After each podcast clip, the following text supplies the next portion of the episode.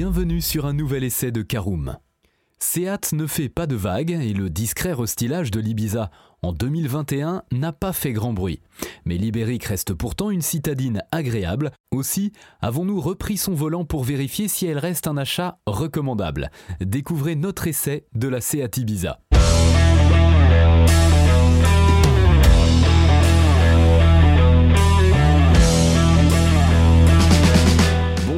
Bienvenue pour un nouvel épisode des essais de Caroom. Chaque mercredi, on vous partage nos expériences, avis et notes sur les modèles que nous essayons pour répondre au mieux à vos besoins sur l'automobile. Caroom, c'est un comparateur de voitures neuves, d'occasion et de leasing, mais aussi un guide d'achat qui vous accompagne et vous conseille dans toutes vos démarches automobiles. Bonjour à tous et ravi de vous retrouver cette semaine pour un nouvel essai consacré à la Seat Ibiza. Un sommaire en quatre parties. Tout d'abord l'extérieur et le design de notre Seat Ibiza. En deuxième partie le poste de conduite et l'habitabilité. En troisième partie nous verrons ce qu'elle vaut sur la route, essai en conduite. Et en quatrième et dernière partie, un bilan global de notre essai de la Seat Ibiza.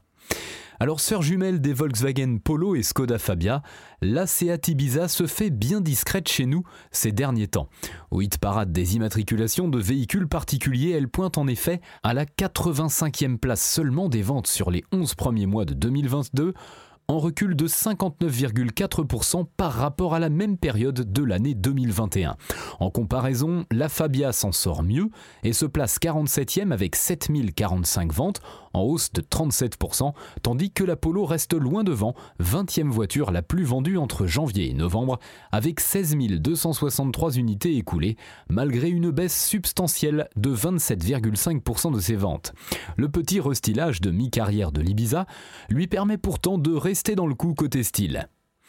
On ouvre tout de suite notre premier chapitre concernant l'extérieur et le design de la Seat Ibiza. Des optiques à LED légèrement revues, de nouvelles jantes, une nouvelle teinte de bleu et une désignation modèle avec une typographie manuscrite et centrée sur la malle arrière, voilà tout ce qu'il y a à se mettre sous la dent pour le restylage. bien qu'elle soit sortie en 2017, l'Ibiza reste une auto plaisante à regarder avec des lignes dynamiques sans verser dans l'agressivité exacerbée.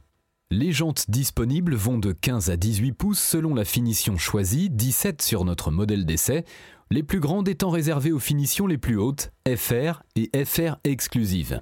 Mais hormis l'équipement et la présence ou non de phares full LED, il n'y a que le motif de la calandre et son cerclage, noir ou chromé, qui varie d'une finition à l'autre. Parlons de notre deuxième partie, le poste de conduite et l'habitabilité de notre Seat Ibiza. Alors si l'extérieur n'a pas bougé depuis 2017, ou très peu, l'habitacle a en revanche subi une sérieuse cure de jouvence en 2021. Dans la veine du restylage de l'Arona, le petit SUV de Seat, la planche de bord de l'Ibiza s'est ainsi affinée tandis que l'écran tactile de la console centrale n'est plus intégré mais désormais posé façon tablette. Les aérateurs sont également redessinés et peuvent être rétroéclairés sur les finitions supérieures. Sur notre finition intermédiaire, c'est une toute petite option à 50 euros qui vient égayer l'habitacle tandis que l'artifice est de série sur la finition de pointe FR exclusive. Sans être particulièrement cossu, l'intérieur de la citadine espagnole est correctement fini avec une construction rassurante et des matériaux corrects. La planche de bord est moussée depuis le restylage, une petite attention qui relève à elle seule la qualité perçue, mais il ne faudra pas s'attendre à des miracles aux places arrière. Ces dernières disposent en effet de contreportes entièrement faites de plastique dur, même au niveau des accoudoirs. Reste que la place allouée aux passagers est suffisante pour des gabarits moyens et deux adultes ne seront pas trop recroquevillés sur la banquette pour peu que les sièges avant ne soient pas reculés à fond. Côté coffre enfin, Seat annonce 355 litres, un chiffre dans la bonne moyenne et quasiment identique à celui de la Polo qui compte 351 litres. Allez, je vous emmène faire un tour en Seat Ibiza, ouvrons notre troisième partie, essai en conduite. Celles et ceux qui aiment conduire seront ravis de voir que les prestations routières de la Seat Ibiza sont toujours d'actualité. Le châssis relativement ferme joue pour la précision de conduite et le comportement de l'auto se veut rassurant mais assez agile. Pas de quoi qualifier la Seat de sportive mais on ne s'ennuie pas dans les enchaînements de virages avec une direction décemment calibrée et un amortissement rigoureux. Revers de la médaille, le confort n'est pas toujours au rendez-vous en ville, avec une certaine sécheresse sur les défauts du bitume. Une raideur dont l'on peut imputer une partie aux jantes de 17 pouces, aussi les 16 pouces se montreront un peu plus conciliantes. Notre modèle d'essai était équipé du 3 cylindres 1 litre TSI de 110 chevaux attelé à la boîte double embrayage DSG7. Volontaire, suffisamment coupleux, 200 Nm dès 2000 tours minute, et assez sobre pour la catégorie 7,6 litres pour 100 km relevé sur un parcours de 650 km, comprenant deux tiers d'autoroute, il va comme un gant à l'Ibiza et lui offre une polyvalence bienvenue. Il dispose d'assez de peps pour relancer efficacement sur autoroute, même s'il faut évidemment anticiper un peu les dépassements et les insertions si l'on roule chargé. L'écueil vient en revanche de la boîte DSG. Relativement lente dans ses changements de rapport, elle est surtout entravée par un typage trop axé éco. Elle rentre donc ses rapports très tôt. En ville, la cinquième peut passer avant 50 km/h, ce qui fait que l'on est rarement dans la bonne plage de couple quand il faut accélérer ou quand le relief devient important. Passer la boîte en mode S aide un peu, mais elle tient alors ses rapports un peu trop longtemps, ce qui peut rendre le moteur sonore dans des phases de conduite calmes. La gestion électronique est donc un peu trop caricatural selon le mode choisi, ce qui gâche un peu une expérience de conduite autrement agréable. Voilà, c'est l'heure de faire le bilan de notre essai de la Seat Ibiza. Sérieuse et ne manquant pas d'atouts, notre Seat Ibiza reste une citadine polyvalente et tout à fait recommandable. Elle démarre à un prix plancher de 16 990 euros, mais il faudra se contenter du petit moteur atmosphérique de 80 chevaux pour ce prix, suffisant en ville, mais à la peine sur les grands axes avec sa puissance et son couple très limité 93 Nm.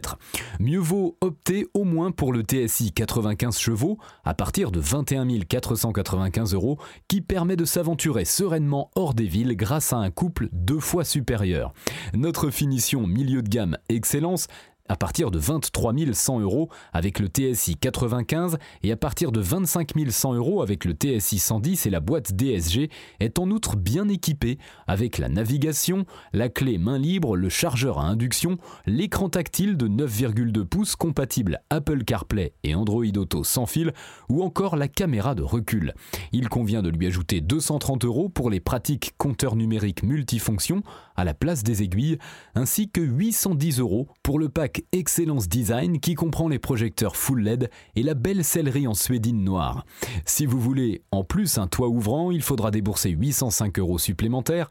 Le malus de notre version d'essai se limite en outre à 310 euros, ce qui reste tout à fait négociable dans le prix d'achat. Enfin, les plus sportifs pourront regarder du côté de la version 1,5 litre TSI de 150 chevaux, uniquement disponible sur les finitions FR et FR Excellence.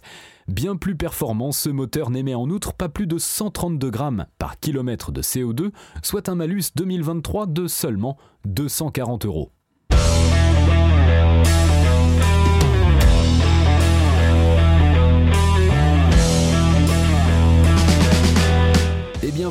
On en a fini pour cet essai. Si vous souhaitez avoir davantage d'informations, n'hésitez pas à aller lire l'article en entier. On a mis le lien dans la description plus quelques bonus. Vous pouvez également le retrouver en tapant Karoom c'est Seat Ibiza sur Google. Et si vous avez encore des questions, vous pouvez laisser un commentaire sur l'article ou les poser sur notre forum. Merci d'avoir écouté cet épisode jusqu'au bout. S'il vous a plu, n'hésitez pas à vous abonner au podcast depuis votre plateforme préférée, à le partager autour de vous et sur vos réseaux sociaux. On en profite aussi pour vous demander de nous laisser une note et un avis sur Apple Podcast. Votre avis nous aidera à gagner en visibilité, ce serait vraiment sympa de votre part. Si vous souhaitez vous renseigner davantage pour l'achat d'une voiture neuve ou d'occasion, ou que vous voulez encore plus de conseils et de bons plans, rendez-vous sur www.caroom.fr. Si vous avez encore des questions, des remarques ou des recommandations, n'hésitez pas à nous contacter sur nos réseaux sociaux. Merci encore et à mercredi prochain pour un nouvel essai du podcast de Caroom.